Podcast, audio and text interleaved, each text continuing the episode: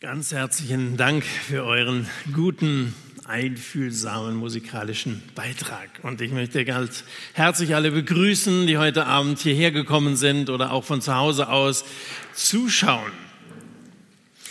Gestern Abend standen sich in der zweiten Bundesliga Karlsruhe und Paderborn gegenüber. Das Spiel endete 0 zu 3, was vielleicht einige von euch freuen wird, ein Auswärtssieg. Heute Abend stehen sich der Glaube und der Verstand gegenüber. Und manche fragen sich vielleicht, naja, spielen die überhaupt in einer Liga? Für die meisten Deutschen ist der Glaube bereits abgestiegen, spielt im Leben von vielen unserer Zeitgenossen überhaupt keine Rolle mehr. Die einen glauben, die anderen denken. Einige glauben, dass sie denken oder denken, dass sie glauben. Aber wer will schon auf der Basis eines gedankenlosen Glaubens leben oder eines unglaubwürdigen Denkens? Nun, um es von vornherein zu sagen, nach meiner Überzeugung, und diese Überzeugung teile ich mit meinem Vorredner, mit Dennis, der ja heute Abend leider nicht persönlich anwesend ist, nach meiner und unserer Überzeugung stehen sich Glaube und Denken nicht unvereinbar gegenüber. Beides Glauben und Denken geht ganz einfach von unterschiedlichen Fragestellungen aus. Übrigens auch eine Auffassung, die Max Planck so geteilt hat. Es gibt schon Fragen, die Menschen generell bewegen, die uns hm, manchmal auch nicht schlafen lassen. Weil so ein Prozess, den uns Dennis geschildert hat, wie es ihn ähm, beunruhigt hat, einfach nicht in Ruhe gelassen hat. Diese Frage, kann ich diesem Gott vertrauen oder nicht? Und von dieser Frage hängt ja so unglaublich viel ab.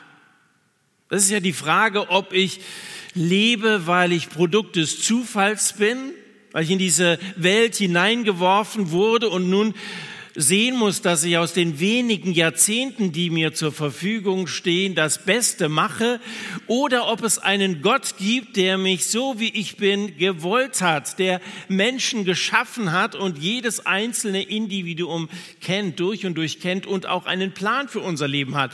Das sind ja völlig unterschiedliche Weltanschauungen. Und es hat Auswirkungen auf das Leben eines Menschen, ob er als Atheist sein Leben führt und glaubt eben selber versuchen zu müssen, Anerkennung und Erfolg zu erwerben oder ob er sich in der Hand eines guten Gottes weiß, der uns liebt und der auch ein Ziel und einen Sinn für unser Leben bereit hat. Beim Glauben geht es um jene letzten Fragen, die Menschen quer durch alle Kulturen beschäftigen. Und ich möchte diese letzten Fragen einmal in dieser hier gezeigten Tabelle auf der linken Seite darstellen. Da ist die Frage, warum es überhaupt etwas gibt und nicht vielmehr nichts gibt. Ich halte diese Frage für wichtiger als die evolutionstheoretische Rekonstruktion der Entstehung bestimmter Arten. Die linke Frage geht sehr viel tiefer. Die linke Frage, die, die linke Frage ist ähm, die Frage nach dem, warum sind wir überhaupt hier? Äh, eine, eine, eine wesentlichere Frage als die Beschreibung irgendwelcher naturwissenschaftlicher äh, Angelegenheiten oder Forschungen, die wir natürlich als Menschen anstellen können. Naturwissenschaft hat ja erst dann Bedeutung, wenn es Natur gibt.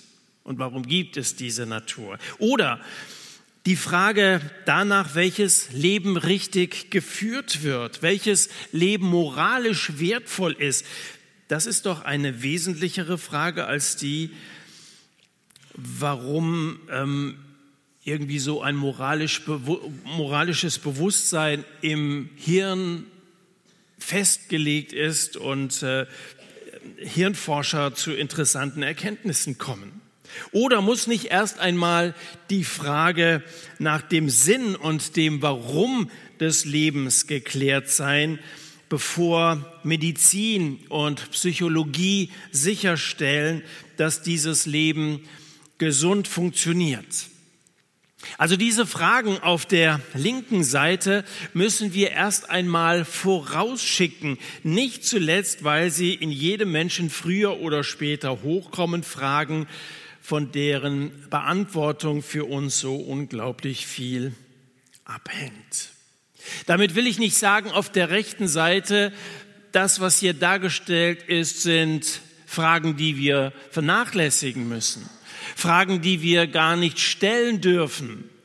Ich glaube, dass uns Dennis auf äh, eindrucksvolle, sehr authentische Art und Weise erklärt hat, dass es gut ist, diesen Fragen nachzudenken, mal skeptisch die Dinge zu hinterfragen.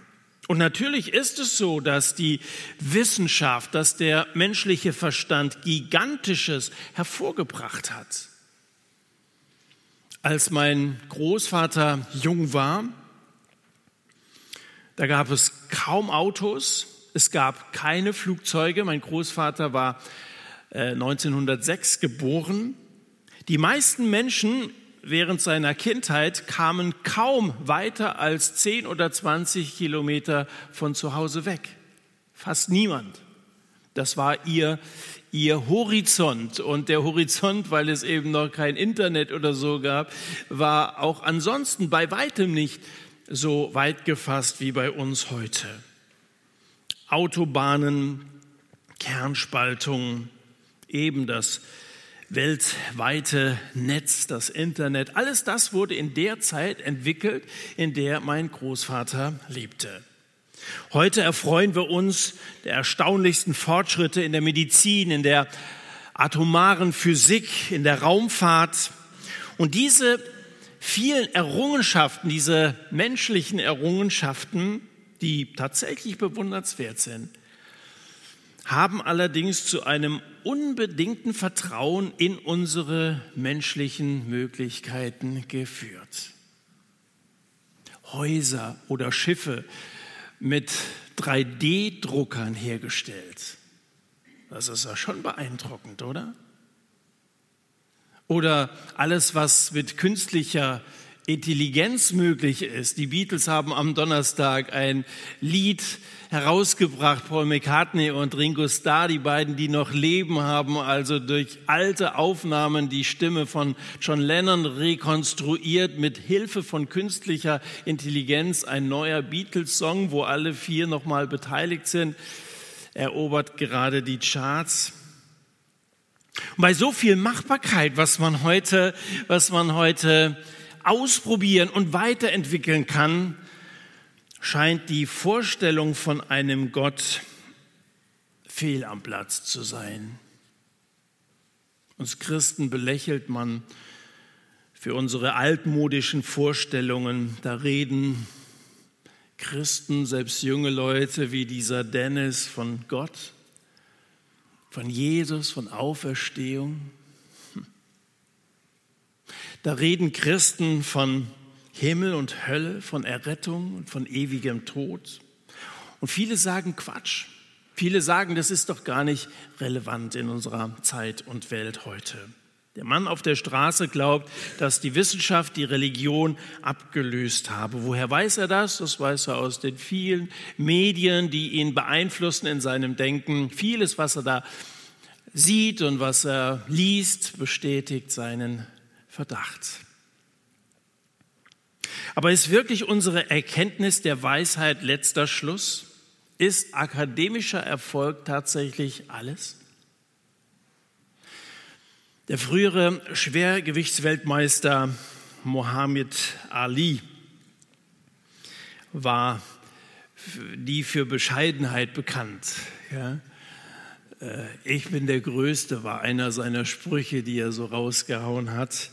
Und man erzählt sich von ihm die Geschichte, dass er auf dem Flug zu einem Kampf war und äh, dass das Flugzeug irgendwann in leichte bis mittlere Turbulenzen geriet und der Flugkapitän wies alle Passagiere an, die Sicherheitsgurte anzulegen und alle machten das auch bis auf Mohammed Ali.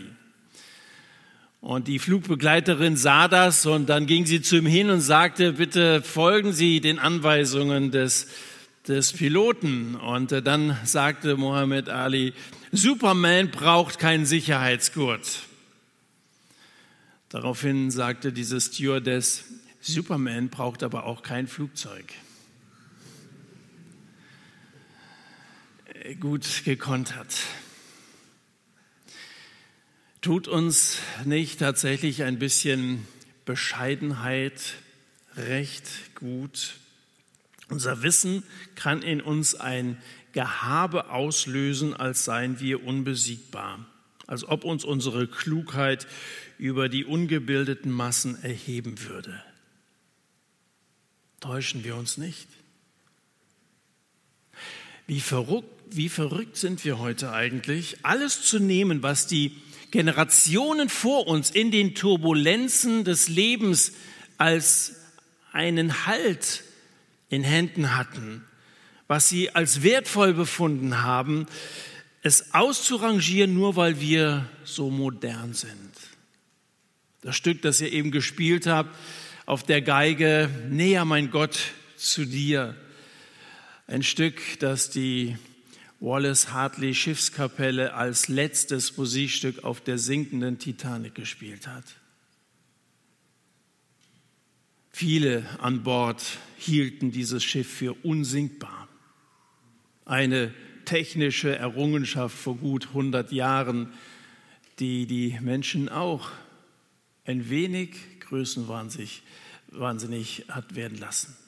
Und dann hat man, ich weiß nicht aus welcher Motivation, dann nochmal Musik gemacht, vielleicht weil sie auch glaubten, es wird schon nichts passieren, vielleicht war es auch ein Abgesang, das kann ich nicht beurteilen kann die Leute, konnte die Leute hinterher nicht mehr befragen. Aber das verbirgt, dass ihr genau dieses Lied, das ihr da vorhin instrumental beigetragen habt, der Abgesang war auf der sinkenden Titanic. Ist das irgendwie schon auch ein Bild für unsere Zeit und Welt?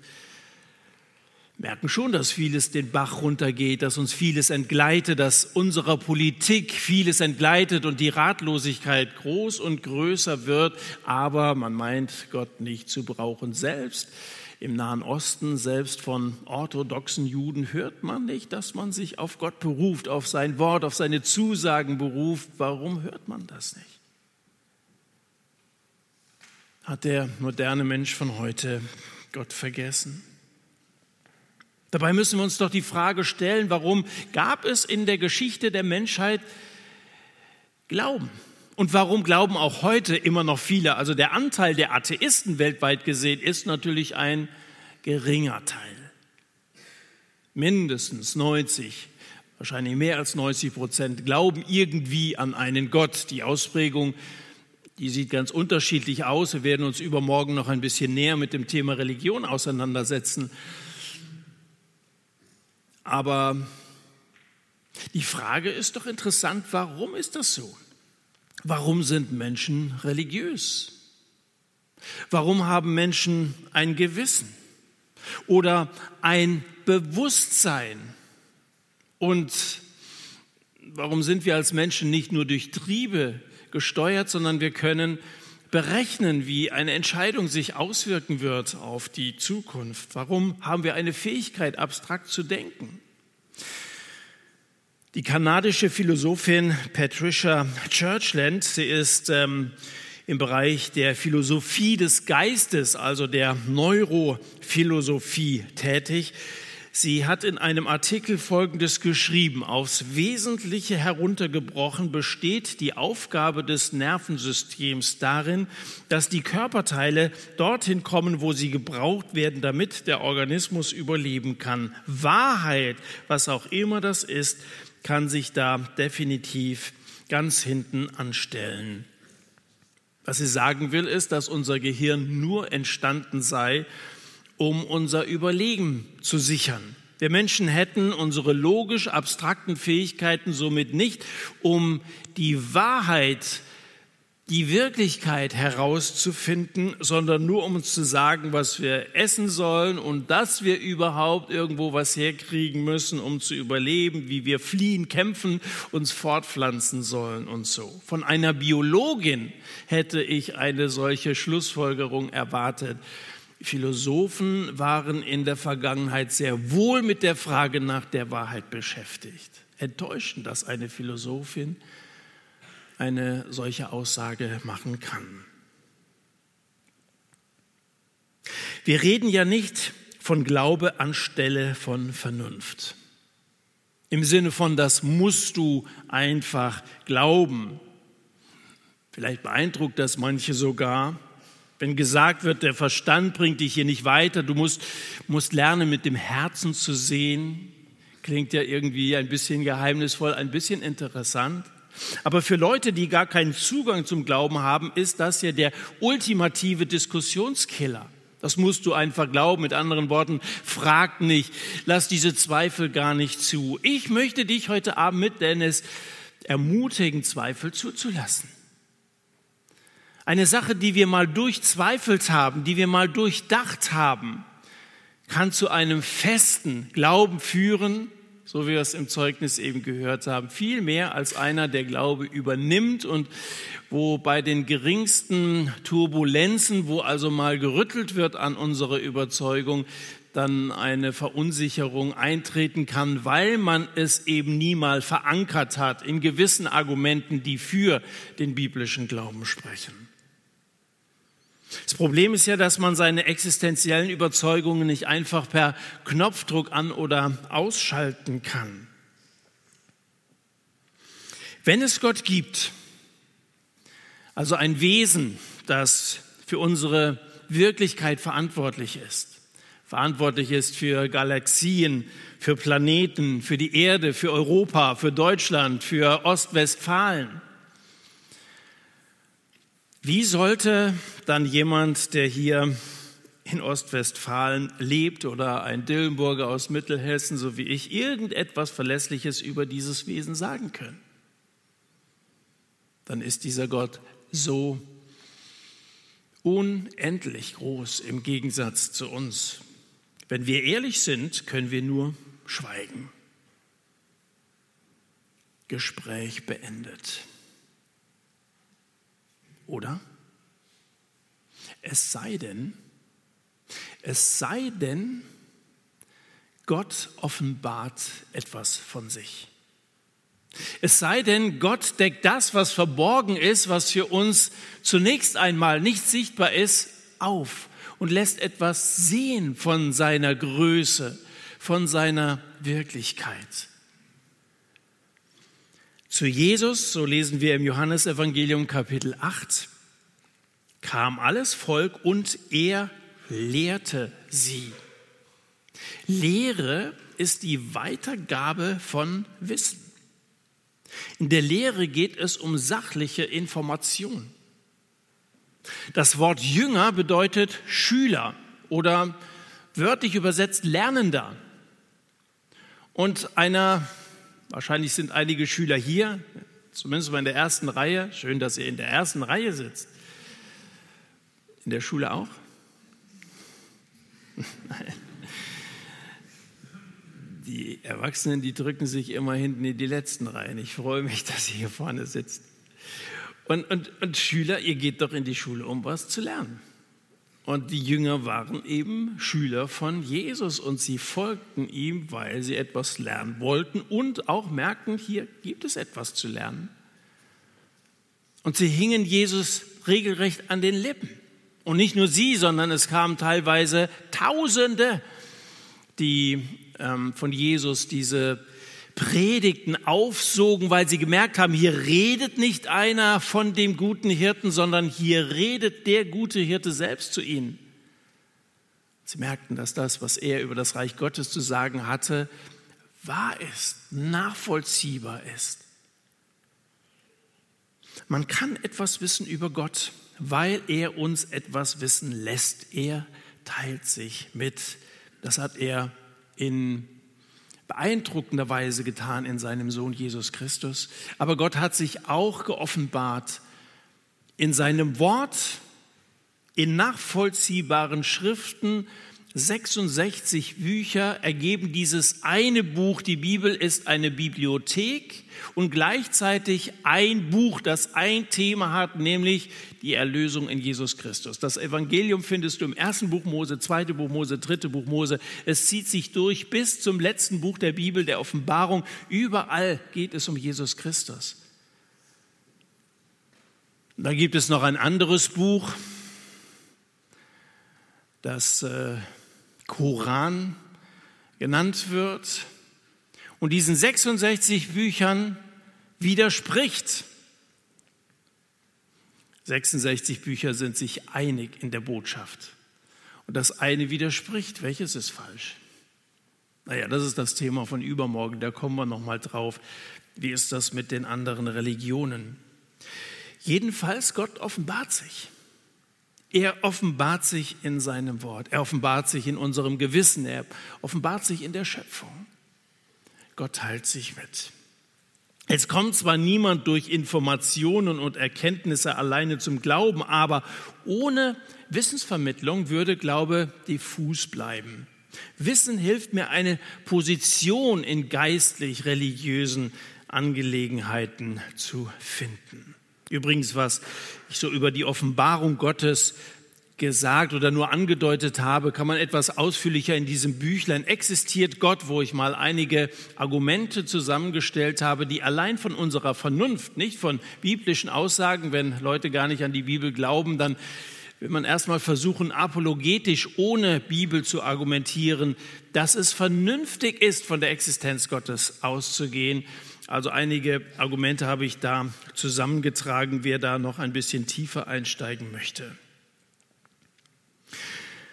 Ein Mensch und auch ein gläubiger Mensch, und es sind ja viele Christen heute Abend auch hier, sollte generell bereit sein zu lernen. Der Glaube eines Menschen, der sich nicht mal geduldig mit seinen Zweifeln auseinandergesetzt hat, so wie Dennis das getan hat, und dann nach vielen Überlegungen irgendwann seine Zweifel äh, verworfen hat, so ein Glaube kann über Nacht zusammenbrechen. Deswegen ist es gut, wenn wir die Dinge hinterfragen. Gott hat uns die Fähigkeit gegeben, nachzudenken, etwas tiefer nachzudenken und den Dingen auf den Grund zu gehen. Und außerdem wirst du, wenn du Christ bist ähm, und dein Glaube entsprechend fest gegründet ist, du es hinterfragt hast, Zweifler viel mehr verstehen können und auch ihre Position ein Stück respektieren können. Der Mensch tut gut daran zu fragen, denn sonst wird er auf diese letzten Fragen, die wir da vorhin auf der linken Seite dargestellt haben, keine Antworten bekommen. Nebenbei bemerkt, der Ursprung aller Naturwissenschaft liegt in der christlichen Kultur. Die ersten Wissenschaftler waren gläubige Christen. Ich möchte mal nur als Beispiel Sir Isaac Newton nennen, der seine mathematischen Prinzipien der Physik mit der Zuversicht schrieb, dass, Zitat, diese Welt aus nichts anderem als aus dem vollkommenen Willen Gottes hervorgehen konnte. Zitat Ende.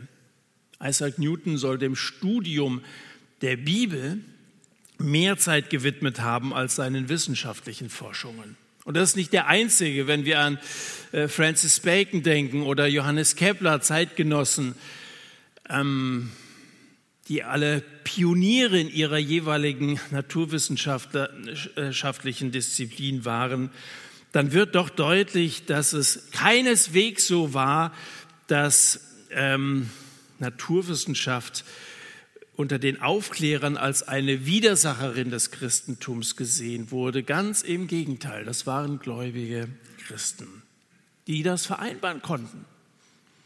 Die Forschung in der Natur und der Glaube an Gott. Es passt gut zusammen, es ergänzt sich. Also vielleicht ist deutlich geworden bis hierher, gegen Skepsis ist nichts einzuwenden. Allerdings gibt es einen Unterschied zwischen einem Zweifler, also einem Skeptiker, und einem Zyniker. Zyniker haben streng genommen gar keinen Platz für ge gesunden Zweifel. Die wollen nicht glauben, Punkt. Da kannst du an Argumenten bringen, was du willst. Die haben sich festgelegt in ihrer Haltung. Der Zweifler oder Skeptiker dagegen ist jemand, der etwas gewissenhaft prüft, in der Hoffnung anschließend vielleicht daran glauben zu können. Der beginnt seine Prüfung als jemand, der nicht überzeugt, aber aktiv auf der Suche nach der Wahrheit ist. Er ist nicht einer, der sich platt weigert zu glauben. Er möchte glauben, aber er möchte eben, dass sein Glaube fundiert ist. Und das ist gut. Das Herz wird sich kaum einer Sache freuen können, die der Verstand ablehnt. Man redet manchmal von gesundem Skeptizismus aber nie von gesundem Zynismus. Das ist unangenehm, solche Gespräche zu führen mit Leuten, die eigentlich gar nicht glauben wollen. In einer Zeitung fand sich folgender Leserbrief, je religiöser ein Mensch ist, desto mehr glaubt er. Je mehr er glaubt, desto weniger denkt er. Je weniger er denkt, desto dümmer ist er und je dümmer er ist, desto leichter kann er beherrscht werden. Das nenne ich Zynismus. Da scheint einer derart Dampf abzulassen, dass es ihm die Sicht ein wenig vernebelt. Denn schon der zweite Satz ist ja eine unfaire Unterstellung. Je mehr einer glaubt, desto weniger denkt er. Er sollte mal den Dennis kennenlernen. Nun, wer sagt, zeig mir Gott und dafür einen naturwissenschaftlichen Beweis verlangt, macht sich die Sache zu einfach. Da war ein Mann beim Angeln. Und jedes Mal, wenn er einen großen Fisch aus dem Wasser zog, nahm er den, schaut sich ihn an und wirft ihn zurück in den See. Und immer wenn er einen kleineren gefangen hat, hat er den behalten. Ein Beobachter ist ein bisschen irritiert und fragt, warum dieses merkwürdige Auswahlverfahren. Und dann lächelt der Angler und sagt, na ja, ich habe eine Pfanne, die hat einen Durchmesser von 20 Zentimeter, die größeren würden nicht reinpassen. Was auch immer du auf der Pfanne hast, sie ist zu klein für die ganze Wirklichkeit.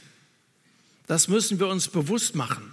Die Wissenschaft kann mit ihren Methoden einen Teil der Wirklichkeit durchschauen, aber eben auch nur einen Teil. Und es wäre wenig bescheiden zu behaupten, dass ausschließlich dieser Teil existiert. Nur das, was ich begriffen habe, existiert. Die Wirklichkeit ist größer als unsere Erkenntnis. Wir tendieren leichtsinnigerweise dazu, das Wirkliche auf das Sichtbare zu beschränken.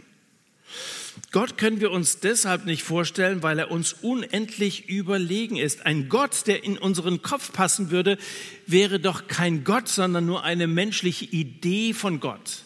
Wie kann der Ozean in eine Tasse passen oder in halt solches Glas? Ist es aber möglich, einem Gott zu vertrauen, den man nicht ganz verstehen kann?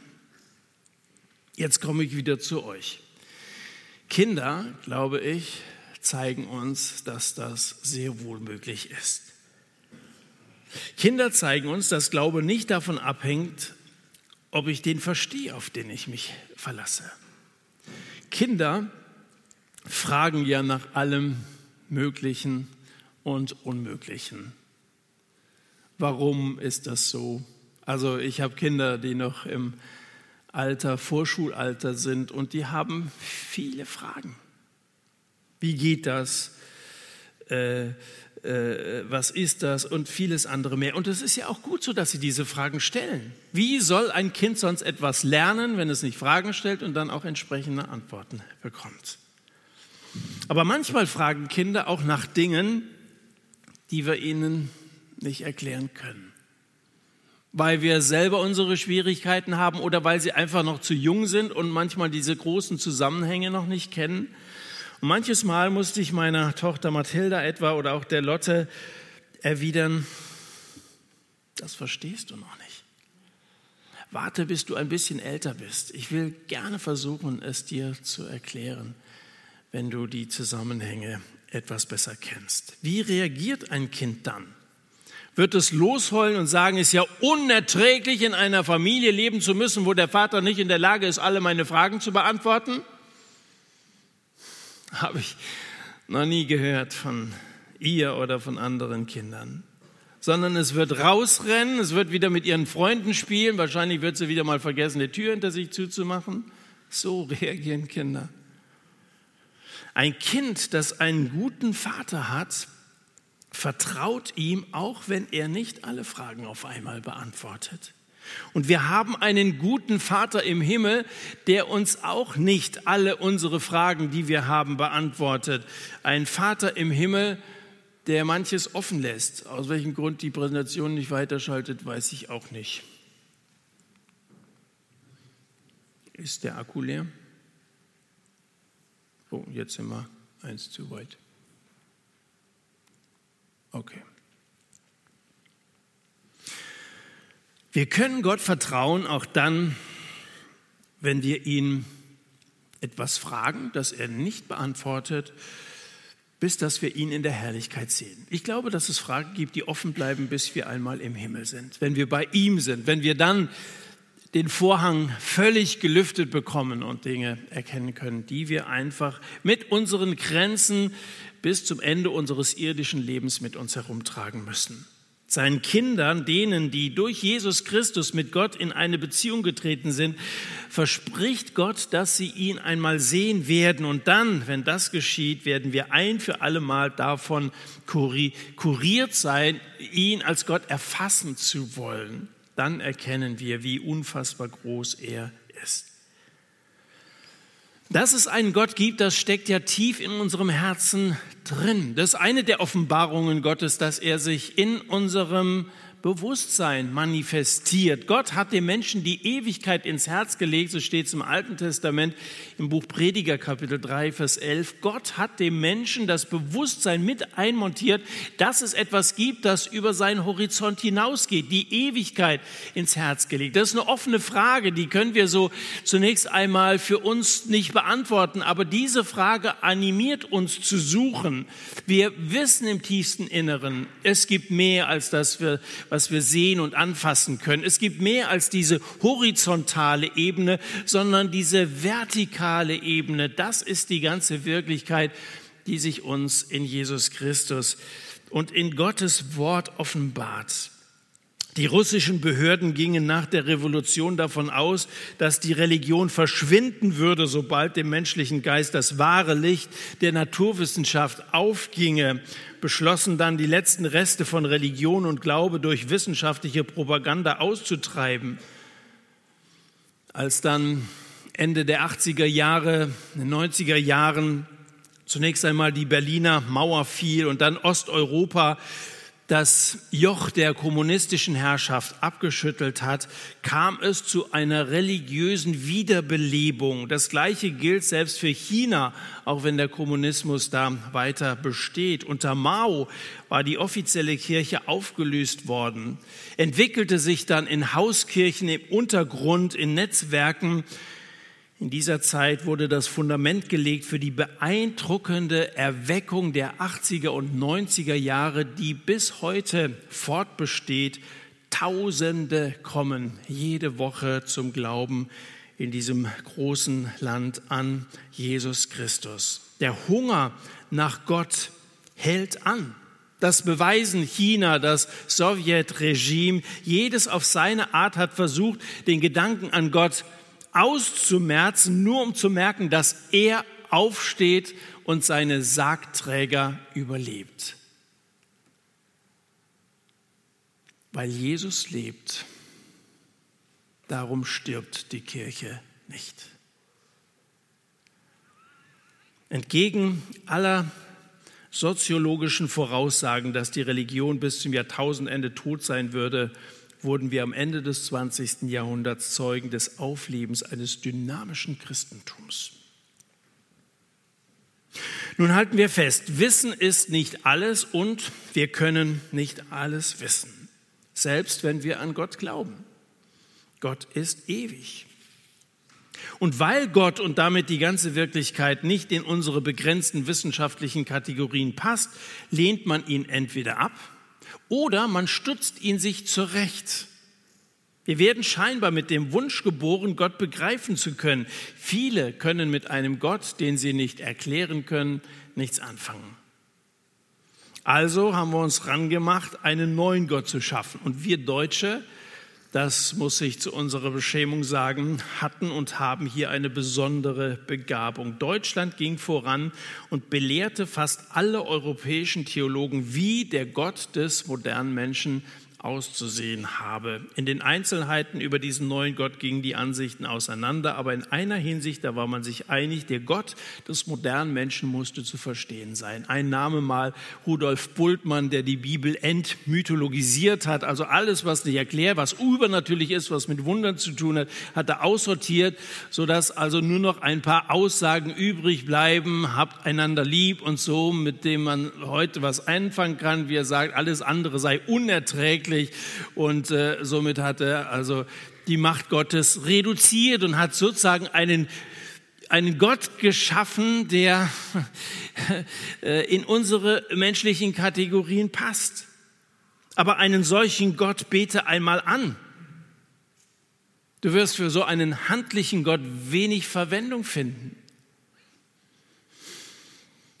Der norwegische Theologieprofessor Ole Hellesby schreibt über das größte Ereignis seines Lebens, ich begann nach Gott zu verlangen, nach dem lebendigen Gott. Auf eine Weise, die ich bis zu diesem Tag nicht erklären kann, wurde mir meine Sünde so unerträglich, dass ich nicht mehr leben konnte, ohne von ihrer Schuld und Macht errettet zu werden. Da half mir der Gott, den ich so gut begreifen konnte, nichts mehr. Ich musste den Gott suchen, dessen Wege unerforschlich sind. Ich musste zu dem Gott gehen, der sein Leben als Sühnung für meine Sünden gab. Zu ihm, der das Kreuz als Zeichen des Anstoßes in der Welt aufrichten ließ. Das Unbegreiflichste im Zusammenhang mit dem Gott der Bibel ist das Kreuz. Und es ist gleichzeitig das Unersetzlichste. Im ersten Kapitel des ersten Korintherbriefes steht, denn das Wort vom Kreuz ist denen, die verloren gehen, Torheit. Uns aber, die wir gerettet werden, ist es Gottes Kraft. Wenn wir Gott diesen Vorschuss an Vertrauen schenken, von dem Dennis vorhin gesprochen hat, dann offenbart er sich uns.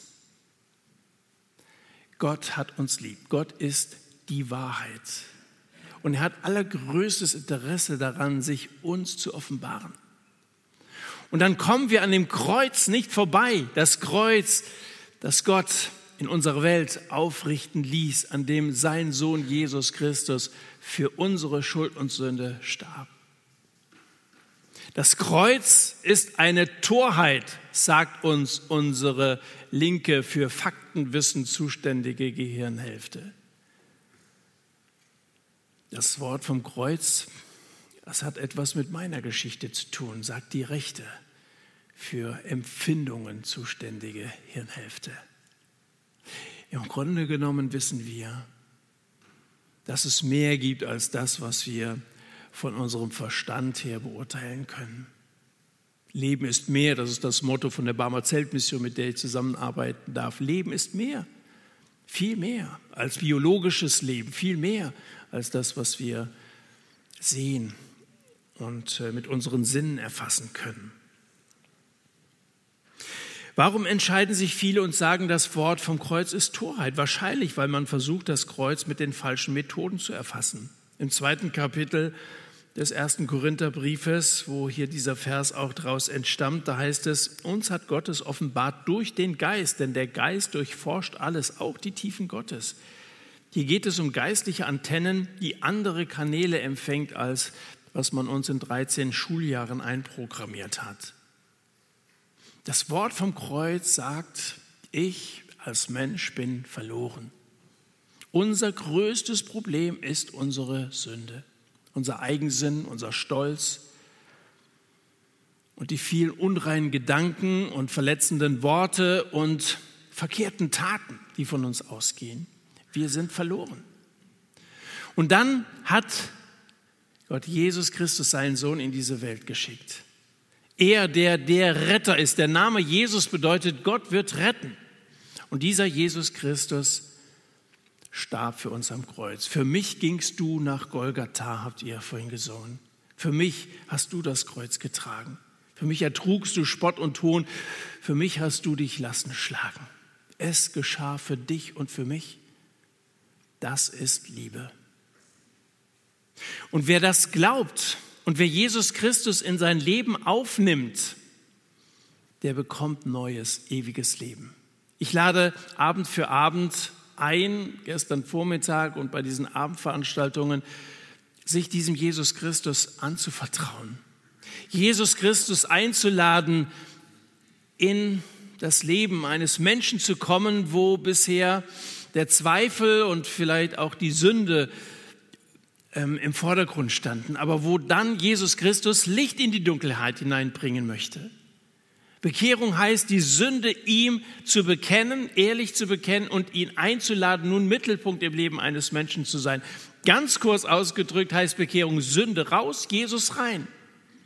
Und dann ihn wirklich Mittelpunkt sein zu lassen und ihm nachzufolgen. So viele ihn aufnahmen, so sagt der Johannes, das Johannesevangelium im ersten Kapitel, denen gab Gott das Recht, Kinder Gottes zu werden. Denen, die an seinen Namen glauben. Johannes 1, Vers 12. Das ist sein Angebot. Nimm Jesus an. Ein Angebot, das allerdings erst dann für dich wirksam wird, wenn du es auch annimmst. Wenn ich dir ein Geschenk hinhalte und sage, du, das ist für dich, dann wirst du nichts davon haben, wenn du es nicht auch nimmst.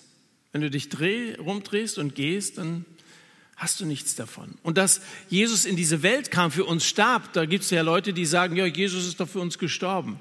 Aber wenn ich es nicht annehme, wenn ich nicht persönlich zu Jesus komme und sage, danke Herr, dass du es für mich getan hast, habe ich nichts davon. Und erst dann wird sich die Gewissheit einstellen, ja, ich bin ein Kind Gottes, ich gehöre dazu. Erst dann kommt das zum Ausdruck, was Paulus geschrieben hat. Uns hat Gott es geoffenbart durch den Geist. Der Geist erforscht alles, auch die Tiefen Gottes. Dann bekommst du diese neue Sicht, den Geist Gottes, der dir bewusst macht, dass du wirklich Gottes Kind bist. Sein Geist zeugt mit unserem Geist, dass wir Gottes Kinder sind. Vertraue dich Jesus Christus an. Dann bekommst du diesen Geist, der dich das Licht der unsichtbaren Welt erblicken lässt. Ich lade dich heute Abend erneut ein, die Entscheidung für Jesus festzumachen, dich zu bekehren. Komm zu Jesus. Er hält dir seine Hand entgegen. Zugreifen musst du. Er ist dir sozusagen tausend Schritte entgegengekommen. Als Gott wurde er Mensch, erniedrigte sich bis zum Tod am Kreuz. Welch eine Distanz hat Jesus überwunden, um uns zu retten. Und dieser eine Schritt ist notwendig, Vertrauen aufzubringen, zu sagen, ja Herr, danke, dass du es für mich getan hast. Das ist äh, deine Entscheidung. Und so wollen wir jetzt diesen Teil abschließen mit dem Lied, das wir auch bei den anderen beiden Veranstaltungen schon am Ende gehört haben. Jesus, zu dir kann ich so kommen, wie ich bin. Du hast gesagt, dass jeder kommen darf. Und jeder, der heute Abend hier ist oder auch der zu Hause zugehört hat, ist eingeladen, nun heute Abend diesen Schritt auf Jesus Christus zuzutun. Zu sagen, ich will dir mein Leben anvertrauen, möchte neu beginnen.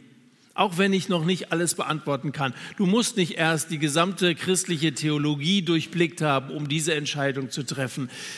Wag diesen Schritt auf Jesus und ich bin sicher, dass im Nachhinein vieles klar werden wird, dass der Heilige Geist dir mehr und mehr Erkenntnis und Licht in äh, die vielleicht noch etwas verschwommenen Vorstellungen hineinbringen wird.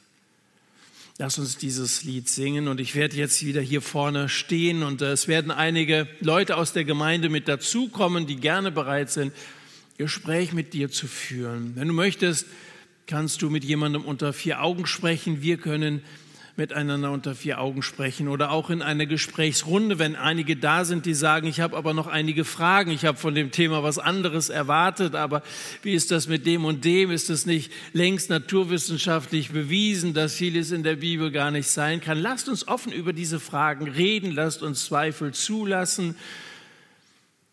Aber ich ermutige dich, auch den Glauben aufzubringen. Es widerspricht sich nicht. Und der Glaube an Jesus Christus errettet. Nicht irgendwelche wissenschaftlichen Erkenntnisse erretten. Nicht unser Verstand bringt uns ans Ziel, sondern das Vertrauen auf den Sohn Gottes Jesus Christus, der kam, um uns zu erlösen.